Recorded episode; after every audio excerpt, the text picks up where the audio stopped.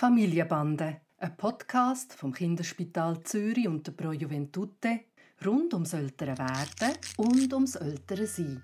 Heute zum Thema Langweile. Hi Papi. Hi Noah. Also ich habe gelernt, dass es gut ist, wenn es Kinder langweilig ist.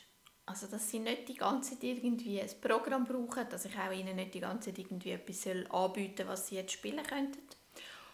Und dass das irgendwie ihnen hilft, sich selber zu beschäftigen und kreativ zu sein und inspiriert. Und ich finde das einfach überhaupt nicht. Also, wenn am Tani langweilig ist, dann wird er entweder essen oder er wird quengelig und grob oder er wird mein Nattel. Also das finde ich jetzt alles nicht so ein Highlight. Wie funktioniert das genau mit Langweil und Inspiration? Also es ist ja lustig, dann ist mir ja überhaupt nicht langweilig. Er hält dich ja auf Trab. Ja, so kann man es auch anschauen. Also ich glaube, die Idee von dem kommt davon her, dass, und das erlebe ich auch, dass es Kinder gibt, die einfach überflutet sind von Spielangeboten, vom einen zum anderen gehen und dass man dort vielleicht manchmal sagt, mit einem gewissen Recht, weniger ist mehr. Von dort kommt das her. Aber ich glaube nicht, dass es den Begriff von Langeweile in dem Sinn für Kinder eigentlich gibt als ein Konzept, das man muss fördern muss. Das glaube ich nicht. Und die Frage ist in so Situationen, wo man nicht so weiß, was machen und eben quengelig wird oder andere Sachen hat, wo man sich fragt, ist ihm jetzt langweilig, dass man gut heranschaut, was ist es jetzt eigentlich, was er wirklich wette.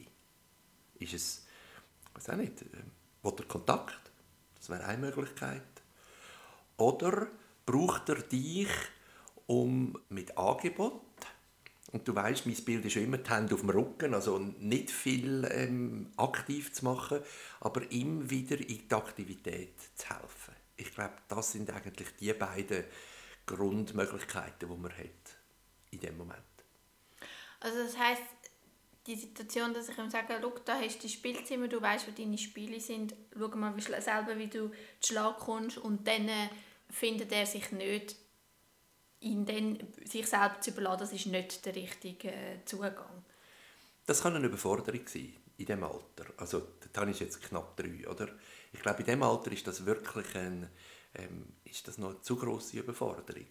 Aber mit ihm zu schauen und zu sagen, was willst du jetzt machen? Und dann ein Moment mit ihm her sitzen und schauen, dass das in Fahrt kommt, das hilft ihm aus dieser aus dieser für ihn unangenehmen Situation, wo er dann quasi, wenn du sagst, er will essen, einfach eine schnelle, eine schnelle Befriedigung will, oder? Das hilft ihm raus, wenn du dort immer so ein einen, einen Anschub gibst. Und längerfristig lernt er dann durch das auch besser, sich selber zu beschäftigen? Da gibt es grosse Unterschiede von Kind zu Kind. Aber grundsätzlich, glaube ich, ist jetzt das noch nicht das Konzept, wo man einem Kind mit drei Jahren müsste ich sagen, ähm, du dich bitte selber beschäftigen. Aber was vielleicht richtig ist, und das ist der Hintergedanke davon, dass Kinder sehr wohl können, überreizt sein und nicht mehr sich finden, wenn einfach überall ein Spiel rumliegt und dann tun sie quasi eins nach dem anderen verrühren und sagen, ich, mir ist langweilig. Von dort kommt das her. Und dort glaube ich, dass man eine Art Spielkultur entwickelt, wo man nicht zu viele Sachen davor hat und mit dem Kind hilft, an etwas ein bisschen dran zu bleiben. Wobei, auch das muss man relativieren. Er ist ein kleiner Bub, er kann noch nicht wahnsinnig lange an etwas dranbleiben. Aber dass du ihn mit deiner Neugier und deiner, wenn du, wenn du Zeit hast, mit deiner Nähe sagst, mich interessiert, was jetzt du da damit machst und, und dabei bleibst, das fördert das, an etwas dran zu bleiben.